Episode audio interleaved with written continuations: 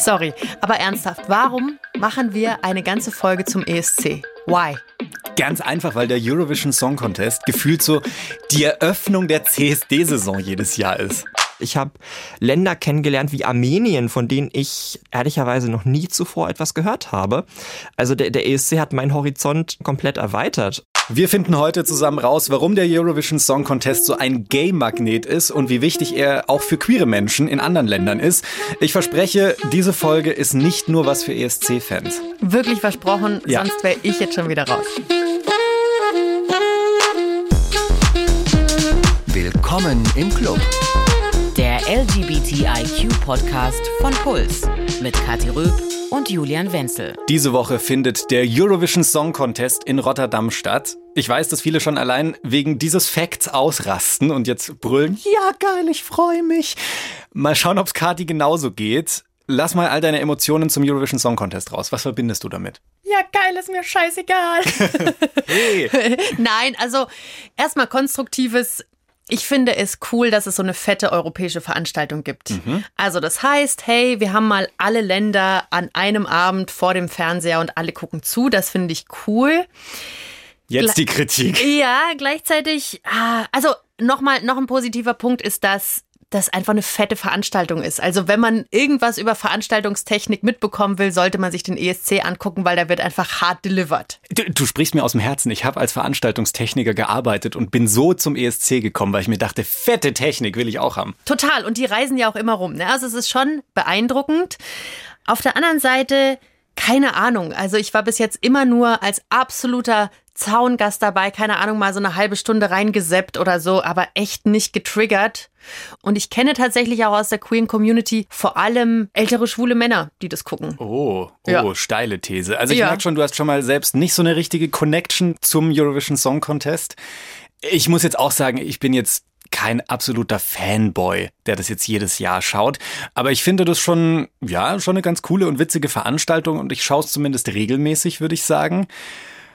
Und ja, ich gebe zu, ich habe sehr viele schwule Freunde, die das jedes Jahr so richtig zelebrieren. Aha. Aha.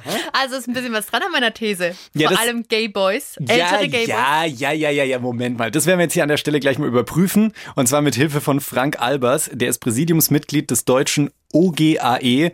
Was hinter der Abkürzung steht, ist viel zu kompliziert. Wir merken uns einfach, das ist einer der größten Eurovision Fanclubs Deutschlands. Und den gibt's sogar in mehreren Ländern. Und wir sagen Hallo Frank. Hallo, ihr Lieben. Hallo, Frank.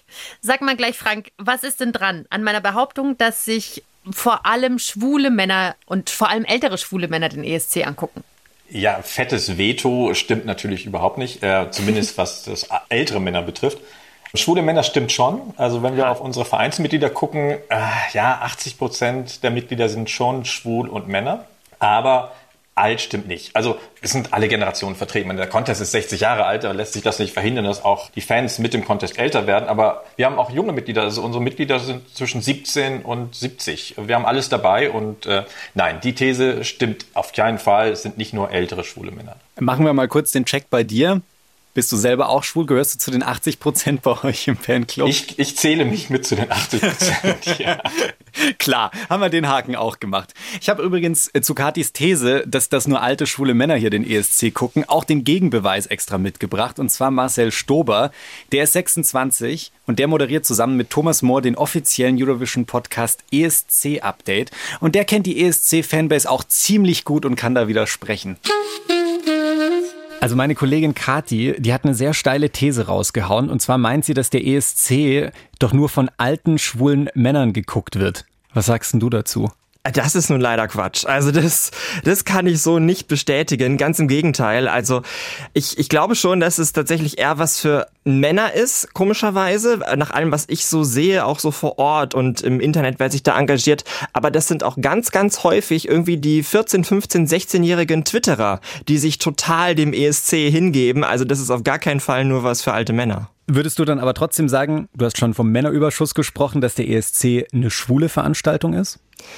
Ja, man muss immer gucken, dass man da nicht zu sehr ins Klischee abdriftet. Aber so nach allem, was ich, was ich sehe, würde ich sagen, das kommt hin. Ich dachte auch immer, das wäre ein Vorurteil.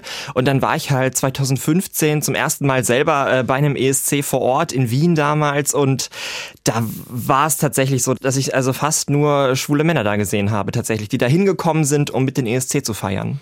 Das heißt, du würdest auch sagen, der ESC ist vor allem schwul und nicht queer unbedingt, oder doch? Doch, natürlich gibt's auch Fans, die nicht schwul sind, sondern anders queer. Vor allem ist der ESC, glaube ich, queer, wenn man sich anschaut, wer da so auftritt. Da gibt's ja nicht nur Schwule, da gab's ja auch schon Drag Queens und Transsexuelle und lesbische Sängerinnen, die auch gewonnen haben zum Teil. Also da zeigt es, würde ich mal sagen, die ganze Vielfalt, die es so gibt. Was ist denn dann aber deine These? Warum ist denn der ESC so ein krasser Schwulenmagnet? Also ich glaube, das hat mehrere Faktoren. Einmal ist es natürlich ein Wettbewerb. Auch das ist wieder so ein bisschen klischeekistig, aber Leute, die den ESC gucken, interessieren sich ja manchmal äh, nicht so wirklich für Sport oder so. Das heißt, das ist dann quasi deren Wettbewerb, wo sie dann auch mal was haben zum Mitfiebern. Es gibt natürlich immer so ein bisschen dieses, der ESC ist zu viel von allem, der ist so ein bisschen gerne mal Klischee überladen. Die Performances hat sowas Musical-mäßiges auch da sieht man ja viele Schwule, so in der, in der Musical, in der Show-Ecke, würde ich mal sagen. Und das findet man im ESC natürlich auch. Und es gibt ich glaube, das darf man auch nicht unterschätzen, diesen äh, Faktor des Zusammenseins. Gerade wenn man jetzt zum Beispiel so eine ganz junge schwule Person ist, vielleicht noch irgendwie ungeoutet ist und deswegen nicht so den Anschluss findet, dann hat man tatsächlich beim ESC und jetzt auch übers Internet die Chance, ganz viele Leute zu finden, mit denen man sich über das gleiche Thema austauschen kann. Die sitzen dann zwar sonst wo in Europa und vielleicht sieht man sich dann einmal im Jahr zum Event und vielleicht auch nicht, aber trotzdem kann man mit denen dann total gut und lange und oft interagieren und Anschluss finden. Also ich glaube, das spielt da alles so ein bisschen mit rein. Die Leute, die da sind, im Publikum, die sind natürlich nicht alle schwul, ist ja klar, da kommen auch Familien und so. Aber ich glaube, die Leute, die tatsächlich so quer durch Europa reisen, um an einem ESC teilzunehmen, die sind häufig schwul. Ich versuche also mal zusammenzufassen, so deine These, der ESC ist sowas wie die schwulen Olympischen Spiele für Musical-Fans mit Dating-Charakter. Ach, das, das, klingt immer so klischeehaft, wenn man das sagt. Das, das mag ich ja auch nicht, aber im, im Prinzip ja, es ist, es ist ja eine Europameisterschaft. Also ja, und es ist eine, die dann eben vor allem auch Schwule anspricht. Aha. Also ich glaube, beim ESC müssen wir immer mit diesem Satz beginnen. Es ist zwar schon sehr stereotypisch, aber, aber. genau. Und da bin ich voll bei Marcel. Also dieser Punkt, irgendwie hat für mich die schwule Tradition auch was mit Show und so zu tun. So diese theatralischen Momente. Mhm. Woher das jetzt kommt, keine Ahnung. Aber wenn ich jetzt so an schwule Bars denke zum Beispiel, dann ist da super viel Schlagerkaraoke immer. Und wir haben ja auch in unserer Musikfolge drüber geredet, da könnt ihr auch gerne mal reinhören, da ging es so um die großen Diven, Lady Gaga und Celine Dion, mhm. ja, also immer diese großen, extravaganten, pompösen Veranstaltungen, das geht für mich voll Richtung ESC. Stimmt die These denn für dich, warum der ESC so schwul ist, Frank? Ja, das stimmt schon. Also da ist natürlich was dran. Also das, äh, der ESC hat was unglaublich pompöses, gewaltiges, glitterhaftes und Warum nun gerade schwule Männer auf dieses pompöse, glitterhafte abfahren, zumindest in der Mehrheit, das ist ein soziologisches Phänomen, das habe ich mir auch noch nicht so richtig erklären können. Ich mir leider auch nicht. also es ist, äh, das ist mir auch teilweise ein bisschen fremd, muss ich gestehen. Da fühle ich mich dann so als Minderheit in meiner eigenen Minderheit, aber da ist was dran. Und das ist sicherlich eines der großen Magnete. Was ich so ein bisschen schwierig, aber das hat Marcel ja auch gesagt, äh, dieses Klischee von, schwule Männer, die keinen Sport mögen oder die wählen sich dann als Ersatz den Eurovision Song Contest, finde ich so ein bisschen heftig. Man kann auch Fußballfan sein und gleichzeitig ESC-Fan. Dazu gehöre ich auch und viele auch meiner ah. Freunde, die äh, wilde Kurvengänger sind und bei Bayern, Werder oder Borussia in der Kurve stehen und trotzdem den Eurovision Song Contest mögen und schwul sind. Das geht schon zusammen. Das schließt sich nicht aus. Wo was dran ist, ist, äh, was ich sehr spannend finde, das ist diese Homebase, dass der Eurovision Song Contest gerade für junge, schwule Männer tatsächlich so eine Heimat ist, eine Anlaufstelle. Klar, Dating Base gehört sicherlich mit dazu, aber es hat sowas von ja, Kuschelecke. Man fühlt sich, man kommt nach Hause, aber die Mehrzahl der ähm, Besucher ist sicherlich hetero. Mhm. Jetzt hattest du gerade so die jungen ESC-Fans angesprochen und diesen Kuscheleckencharakter, also man lernt sich kennen und so. Erzähl mal, wie war das denn früher, so in den 80ern, 90ern, wenn man da den ESC geschaut hat? Ähm, in den 90ern und 80ern war der Contest oder Schauen des Contests eine ziemlich einsame Veranstaltung, weil man kaum Möglichkeiten hatte, sich mit anderen auszutauschen.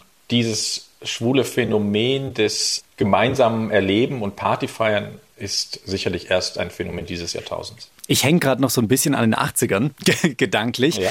Wie war denn das damals? Also war ESC gucken da verbreitet, ein Massenphänomen? In den 80er Jahren war das Schauen natürlich ein Massenphänomen angesichts dessen, dass es kaum Alternativen im Fernsehen gab. Also man hatte zwischen ARD und ZDF. Also, und samstagsabends saß man mit der Familie vor dem Fernseher und schaute Song Contest einmal im Jahr. Das war schon ein Highlight. Das gehörte so zum jährlichen Ritual, wie Weihnachten und Ostern. Aber das war dann auch nur dieser Samstagabend, nicht wie es jetzt ist, dass es ein jahresbegleitendes Programm ist übers Internet. Das äh, war damals nicht. Weißt du noch, wann so deine Liebe für den ESC begonnen hat? Also wann du das erste Mal gesagt hast, yo, ich bin Fan. das ist lustig, ja. Wann, wann definiert man sich selbst als Fan? Das ist ja auch so ein schleichender Prozess. Ich kann mich natürlich daran erinnern, als kleiner Junge habe ich dann auf der Schreibmaschine, man hatte dann Schreibmaschinen, die Teilnehmertabellen getippt und mir an, an die Pinnwand im Kinderzimmer gehängt und habe ich das ganze Jahr mal drauf geguckt da passierte natürlich nichts mit dieser Liste, aber es war faszinierend draufzuschauen und es hat so romantische Gefühle entwickeln lassen. Und jedes Jahr freute ich mich dann, da einen neuen Zettel drüber hängen zu können. Das waren so die Highlights. Und ab und zu sah man dann in Zeitschriften wie der Bravo oder in der Hör zu Berichte, die habe ich dann ausgeschnitten und gesammelt. Die habe ich kürzlich erst wiedergefunden, ist auch interessant gewesen. Und mit welcher Liebe man dann irgendwie so Bildchen ausgeschnitten hat und aufgeklebt hat und beschriftet hat.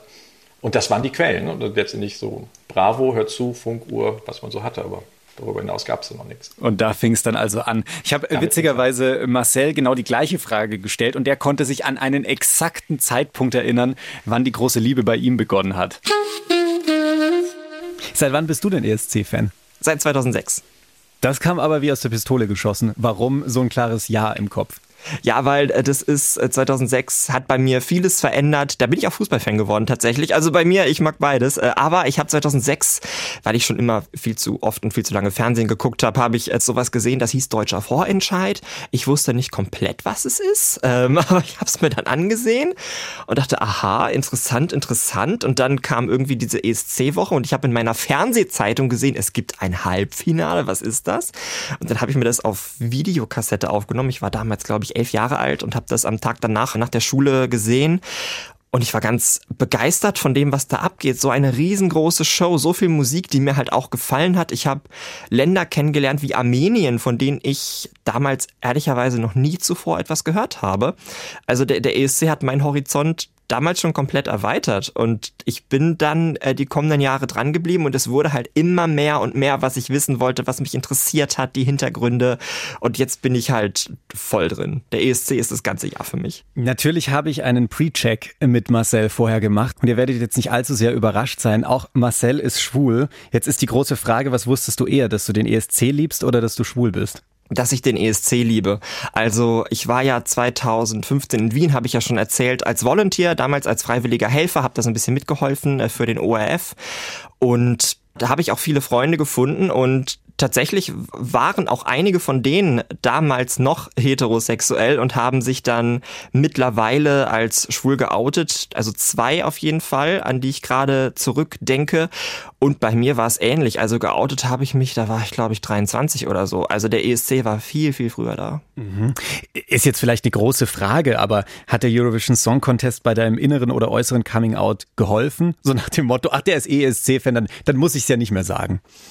Das weiß ich nicht. Also äh, irgendwann konnte man es ja nicht mehr leugnen, sag ich mal, auch so vor sich selbst. Aber ich weiß nicht, ob der ESC da jetzt so wirklich mitgespielt hat. Na klar wusste ich das auch von wegen äh, Klischee und das ist doch alles nur eine schwule Veranstaltung und so weiter, bla bla bla.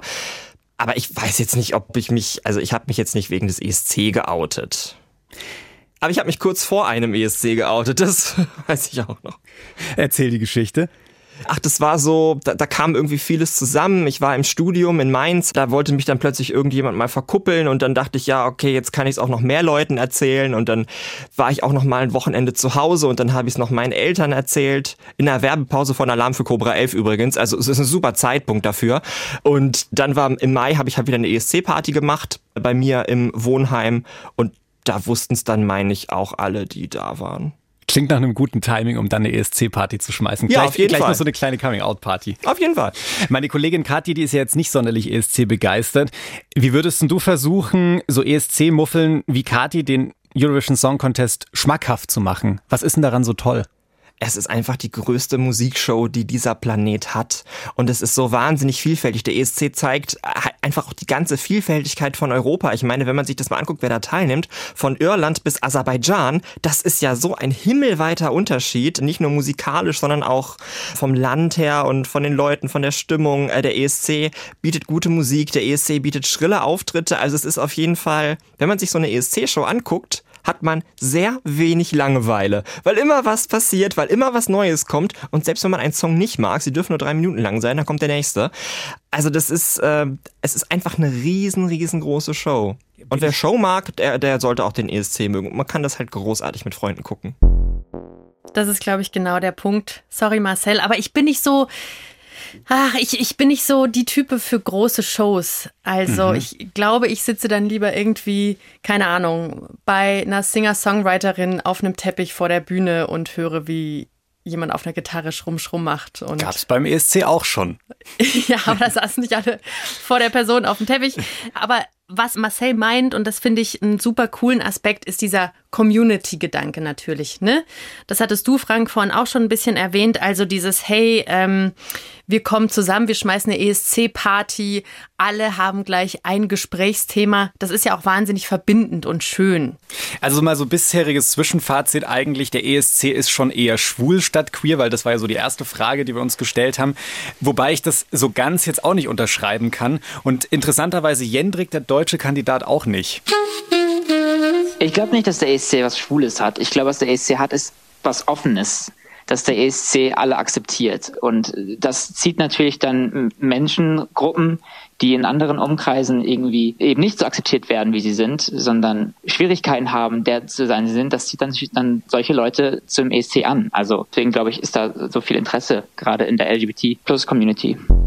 Jendrik, der deutsche ESC-Kandidat, hat das bei unserem Podcast Buddy Kai von Sputnik Pride gesagt das widerspricht ja jetzt schon so ein bisschen unserem Zwischenfazit. Frank, was sagst du dazu?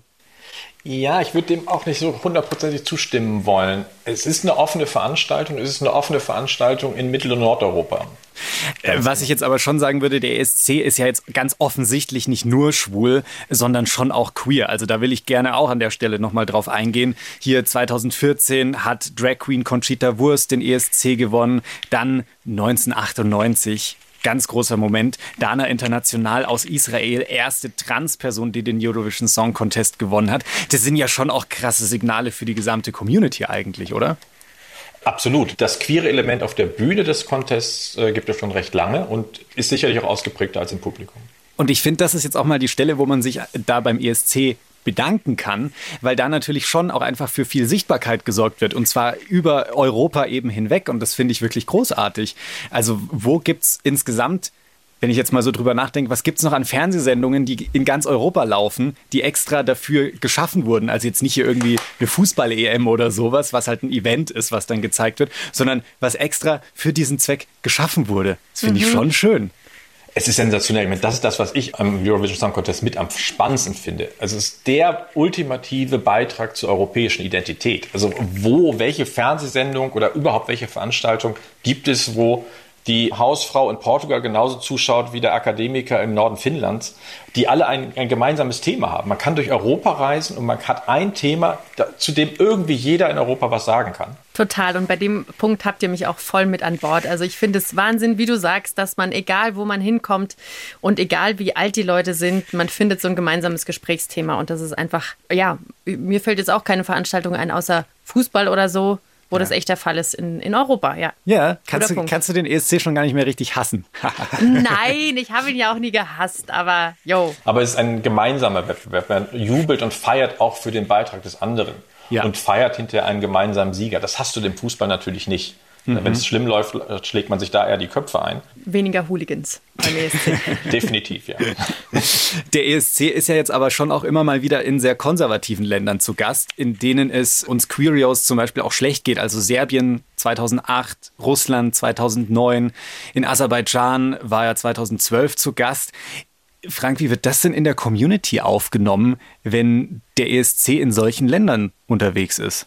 Da spaltet sich die Szene vielleicht auch so ein bisschen. Äh, einmal in die Gruppe von, der Song Contest sollte möglichst unpolitisch sein, er sollte nur die Musik und das Schöne feiern und. Das klappt aber nicht so richtig. Das klappt nicht wirklich und da ist die andere Gruppe auch natürlich lauter und wie ich finde auch zu Recht lauter, wenn es darum geht, in äh, Moskau 2009 sollte während des Song Contests eine Pride-Demo stattfinden, die dann äh, verboten wurde und wo es auch, obwohl dann einige auf die Straße gingen, auch gewaltsam eingeschritten wurden. In Baku in Aserbaidschan wurden Journalisten verhaftet und weggesperrt, die auch zu schwulen oder queeren Themen berichten wollten. Mhm. Das ist schon ein bisschen furchterregend und da kann der Contest natürlich schon ein bisschen was beitragen. Aber äh, stößt häufig auch ans Leere. Äh, oder es löst sogar die Gegenreaktion aus, dass man sagt, diese schwule Veranstaltung wollen wir zukünftig nicht mehr haben. Die Türkei ist ja das extremste Beispiel, die ausgestiegen sind, auch nachdem Conchita Wurst gewonnen hat. Da war das also wirklich ein Anlass, dass Sie gesagt haben, ja. das ist uns zu queer. Krass. Wenn ich das jetzt richtig verstanden habe, du warst aber auch in diesen, ich sage jetzt mal, konservativen Ländern tatsächlich vor Ort mit dabei als echter Fan. Wie war das da so vor Ort für dich als schwuler Mann dann auch da zu sein? man bewegt sich natürlich innerhalb dieser Eurovision-Bubble auf relativ sicherem Terrain. Sobald man das Pressezentrum erreicht hat oder sobald man die Halle erreicht hat, ist man umgeben von dieser Eurovision-Blase, die überall dann auf der Welt oder überall in Europa gleich ist. Unheimlich wird es dann manchmal, wenn man außerhalb äh, der Halle sich durch die Stadt bewegt. Das war vor allem in Belgrad der Fall. In Moskau war es ohnehin so, dass ein riesen Sicherheitsapparat um die Halle herum stand. Äh, diese militärisch ausgerüstete Polizei, die überall steht, von denen man auch immer nicht weiß, was passiert jetzt, wenn man da zu eng an denen vorbeigeht oder wenn man jetzt Händchen haltend oder gar küssend äh, durch die Straßen Moskaus läuft, schlagen die dann zu, wird man sofort in einen dieser Wagen gezerrt auch wenn es nicht passiert, es vermittelt den Eindruck von, wir sind hier eigentlich nicht willkommen. Wenn der ESC jetzt nicht gerade in konservativen Ländern stattfindet, wie ist es denn allgemein so, vor Ort zu sein auf dem ESC? VorOrt zu sein ist natürlich schon eine Riesenparty. Und wenn du sagst, du hörst lieber Singer-Songwriter auf dem Teppich an, dann ist diese Veranstaltung tatsächlich wohl nichts für dich. Äh, jetzt für Rotterdam, wenn nicht Corona gewesen wäre, hätte man mitgerechnet, dass 20, 25.000 Gäste in die Stadt reisen, die dann alles mitmachen, was angeboten wird. Vom Euroclub, Partys jeden Abend. Man bewegt sich in dieser für zwei Wochen in einem Paralleluniversum, das eigentlich mit der Realität draußen gar nichts zu tun hat. Ja, und chattet und, talk, und, und unterhält sich mit einer etwas bizarren Ernsthaftigkeit über Themen, die man sonst wahrscheinlich irgendwie, ähm, äh, an die man nicht mal denken würde, über die Schuhe der belgischen Teilnehmerin. Das ist aber schon sehr staatstragend in diesem Moment. Mhm. Und man fühlt sich so ein bisschen wie, wie UNO und Europarat, äh, allerdings dann auf äh, Musikniveau. Paralleluniversum trifft es da, glaube ich, sehr gut. Und generell habe ich, äh, hab ich nichts gegen Paralleluniversen. Das finde ich erstmal sehr charmant. Wann war denn dein erstes Mal auf dem CSD? Wann warst du das erste Mal dabei? Du sagst immer CSD. Habe ich schon wieder CSD gesagt? CSD kann ich dir auch sagen, wann das das erste Mal war. wann warst du denn das erste Mal beim ESC dabei? Das erste Mal vor Ort in der Halle. Live war ich 2001 in Kopenhagen. Das war dieses Riesenspektakel im Parkenstadion, in einem Fußballstadion mit 35.000 Menschen. Und dann das erste Mal akkreditiert im Pressezentrum, jetzt auch für den Verein als Blogger, war ich dann 2002 in Tallinn und seitdem immer. Mhm. Mit einer Ausnahme, 2019 in Tel Aviv, da konnte ich leider nicht. Aber oh. sonst war ich immer da, ja. Jetzt habe ich mich schon äh, deutlich versprochen und CSD statt ESC gesagt, aber vielleicht auch ein bisschen unterbewusst, weil für mich diese Veranstaltungen verhältnismäßig ähnlich rüberkommen. Also ist die Stimmung bei einem ESC vor Ort ähnlich wie bei einem CSD. CSD kenne ich, also so flirty, sexy und so und mhm. so. Ja, auf jeden Fall. Also abends im Euroclub oder im Eurocafé ist es äh, sicherlich kein großer Unterschied wie auf der Abschlussparty des CSD. Da geht's äh, um Party, um Flirten, um Daten und wer morgens um sechs noch keinen abgekriegt hat, wird langsam panisch. Frank, ich komme mit nach Rotterdam. ja, das wird in Rotterdam ja schwierig. Euroclub fällt leider aus dieses Jahr. Aber wir müssen ein Jahr warten. Also okay. 2022, dann wird es wieder spannend und lustig. Das, klar, das, äh, anders als beim CSD hast du natürlich bei den Euroclub-Partys immer noch die etwas etwas skeptisch guckende Heteroszene, die dann auch da steht. Meine, die sind ja auch noch da, ne? Sind Bühnentechniker, die dann etwas irritiert gucken, was da abgeht. In Kiew 2005, da haben die Organisatoren so komplett daneben gelegen bei der Einschätzung des Publikums und so Stangen Striptease-Damen für den Euroclub engagiert, die dann ihre Turnübungen an den Stangen machten und doch etwas gelangweilt und einsam waren, weil sich wirklich niemand um sie gekümmert hat. Und das ging so ein bisschen in die falsche Richtung. Aber sie haben dann auch sehr schnell nach dem dritten Abend gemerkt, dass die Zielgruppe doch eine andere ist. Das wäre Katis Jahr gewesen. Da war ja. die ESC mit dabei. Bei, Ja, und sagt wieder, bei wie gelangweilten Table-Dancern rumzustehen. Ja, mit denen cool. hätte man sich bestimmt nett unterhalten können. Aber, ähm, aber es sagt äh, auch, äh, klar, lesbische Frauen sind halt dann doch tatsächlich wenig da. Also an alle queeren Ladies da draußen, wir können etwas sehr Großes starten auf diesem ESC. Aber wie ist es denn eigentlich? Würde ich da jetzt hinreisen wollen? Wie schwer ist es, an so ein Ticket zu kommen? Oder ist es äh, so wahnsinnig kompliziert und man muss in einem Fanclub sein und so? Man kann sich ganz normal natürlich im Internet äh, um Karten kümmern, aber da bricht in der Regel schon nach wenigen Minuten das System zusammen, weil alle draufstürzen. Das ist wie bei einem Konzert von, äh, wer ist gerade so angesagt? Wer, wo brechen Billie Eilish Zeiten vielleicht? zusammen? Billie Eilish, oh ja. Billie Eilish, genau. Welche Rolle spielen denn die Fanclubs überhaupt so in dieser Szene? Also muss ich Mitglied sein, um Fan sein zu dürfen überhaupt? Nein, du musst nicht Mitglied sein. Das ist natürlich schön. Wir freuen uns über alle, die, die Mitglied sind.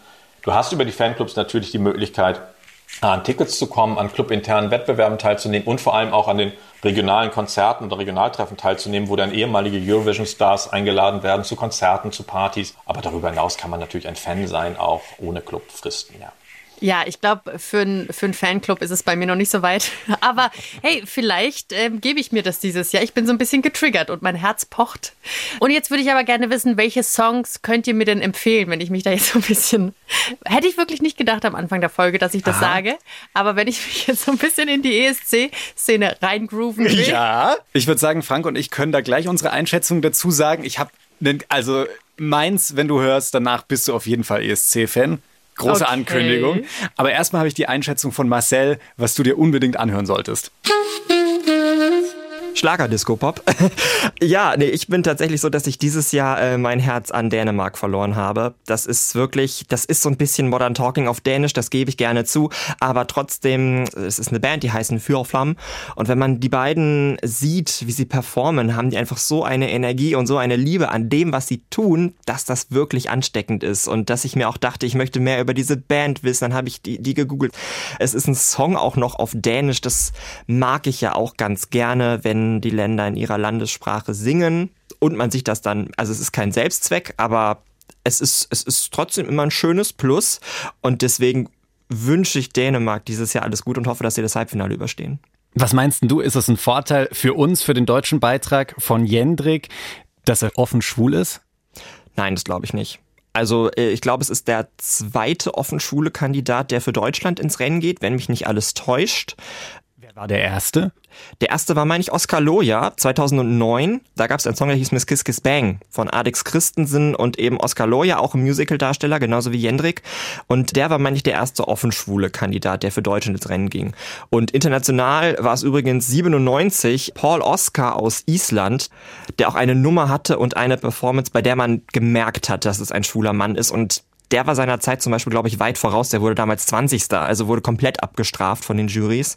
Ich glaube, das ist egal. Also gerade weil auch beim ESC, es wählen ja nicht nur schwule Leute. Es gucken ja 120 Millionen Menschen in Europa. Und da ist, glaube ich, jetzt die, die sexuelle Ausrichtung des Künstlers relativ egal. True that. Aber ich finde es immer wieder großartig, mit ESC-Fans zu sprechen, weil diese Facts einfach wie aus der Pistole geschossen kommen. Klar kann ich dir erzählen, wann der erste äh, schwule ESC-Kandidat dabei war. Ich kann dir sogar sagen, wann die erste Drag Queen da war. Ja, es ist, Komm, auch den Fakt will ich jetzt noch haben. Die ersten Drags waren Background-Tänzer von einem Norweger namens Ketil Stokkan. Das Lied hieß Romeo und ich glaube, es war 86. Ich komme mir ein bisschen vor wie bei Wetten, das, wo irgendwie abgefragt wird. Können Sie alle Namen aufzählen. Was ist deine persönliche Einschätzung noch? Auf welchem Platz landet Deutschland dieses Jahr? Gutes Mittelfeld, ich sag Platz 10 bis 14 sollte drin sein, weil das echt eine schöne Nummer ist, weil das echt ein Thema ist, das viele, glaube ich, erreicht vom Inhaltlichen her und von der Musik her gibt es viele Leute, die das hassen werden, auch wenn es I Don't Feel Hate heißt, aber es polarisiert eben. Und polarisieren ist gut. Es gibt beim ESC nichts Schlimmeres, als ein Lied zu haben, bei dem man denkt, ja, das kann man gut hören. Denn dafür ruft absolut niemand an. Lieder, die man gut hören kann, die werden letzter. Und polarisieren ist besser. Jendrik und sein polarisierender Song. Da hören wir jetzt aber mal kurz rein, weil ich kenne den noch nicht. Welcher Song also dieses Jahr für Deutschland den ESC vertritt? Cause I don't feel hate, I just feel sorry. You feel so very clever whenever you find another way to wear me down. But I don't feel hate, I just feel sorry. So you can wiggle back to me, the thing it'll never wiggle back to you. Und was ist so dein erster Eindruck? Ja, klingt erstmal nicht schlecht. Ich wünsche ihm auf jeden Fall alles Gute, dem lieben Jendrik. Ist das auch euer Favorit oder was ist, wie sieht es bei euch aus, Frank, Julian? Also ich mag das. Es ist letztendlich, ich bin Fan des deutschen Beitrags und das passiert mir relativ selten. Das war die letzten Jahre ähm, eigentlich nie der Fall. Ich mag ihn A, weil es ein cooler Typ ist und dieses Lied ragt einfach heraus. Es hat, er hat ein bisschen Glück auch dieses Jahr. Dieses Jahr ist so ein bisschen sehr Standard-Pop, ein bisschen überproduziert an einigen Stellen und da kommt er mit dieser sehr improvisierten Nummer doch äh, mit einem gewissen Alleinstellungsmerkmal daher und das werden die Leute mögen.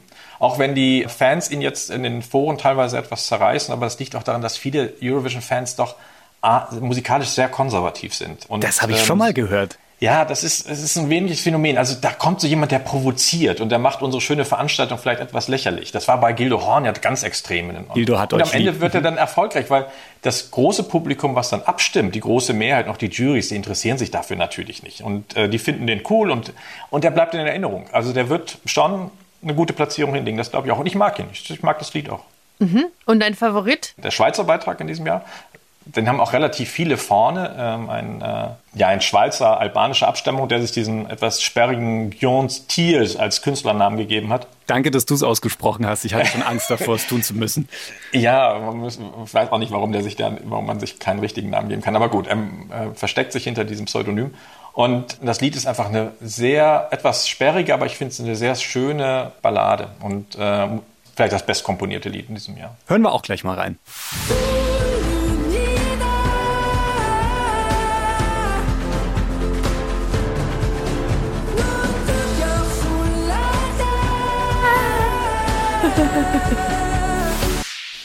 Hey, da hat Julian gleich das Mikro aufgedreht. Ja, ja, das, Ja? Äh, das ist sowas catcht mich. Ja, das ist hochdramatisch. Zum epischen. Mitsingen. Da, Ja, genau. Ja, klar. Ja, und Da- das Video beginnt mit einem Verkehrsunfall, wo er sich selbst als äh, Toter aus dem Auto zieht. Das ist Oh. etwas sehr dramatisch, ja. Irre, ja, ja, so au- aus Nahtoderfahrung und er blickt so Ja, von außen genau. drauf. Wahnsinn. Also, das ist, ist, hat mein Herz schon auch erobert, muss ich sagen. Aha, ich bin voll bei dir, Frank. Und jetzt noch Julians Favorit. Das erobert, glaube ich, keine Herzen, sondern höchstens alle Rhythmusareale in einem Körper. Ich bin absolut hängen geblieben auf dem ukrainischen Beitrag. Ich sag nichts dazu, hört mal.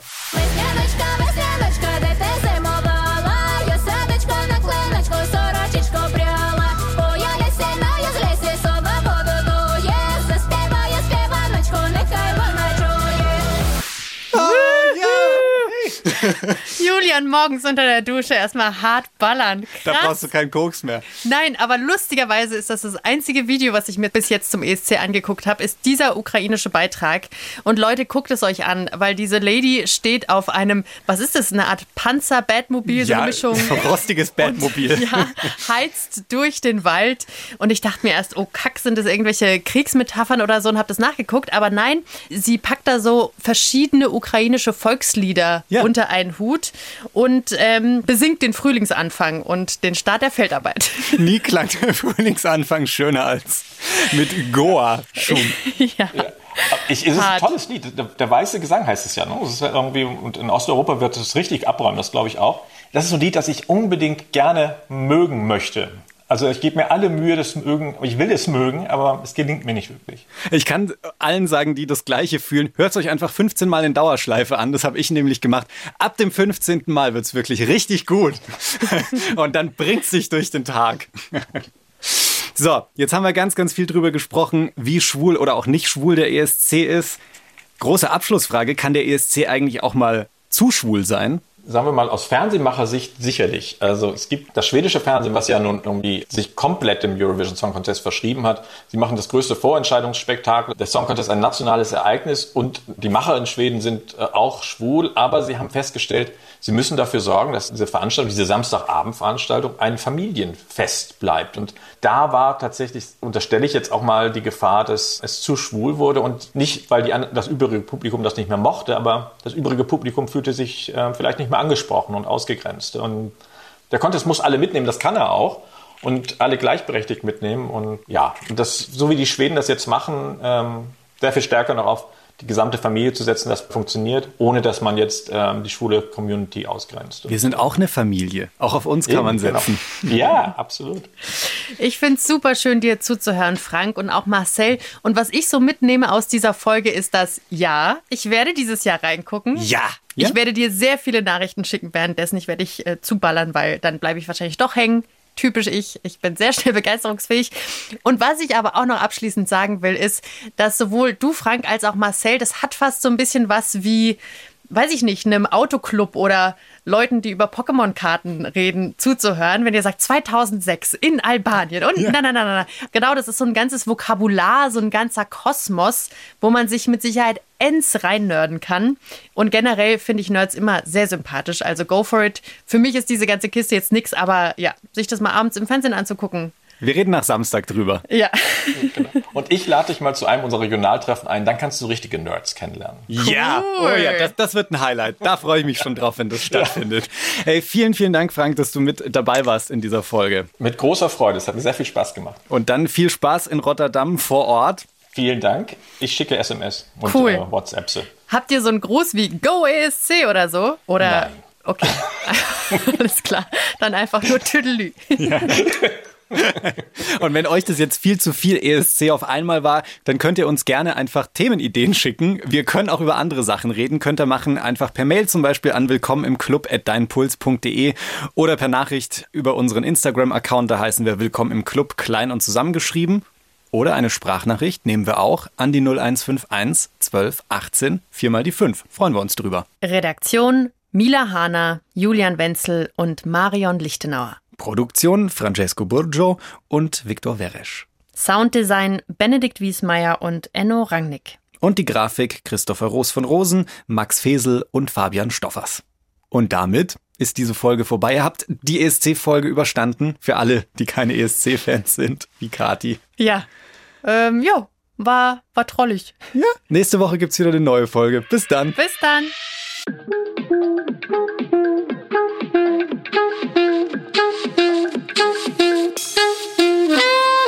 Puls.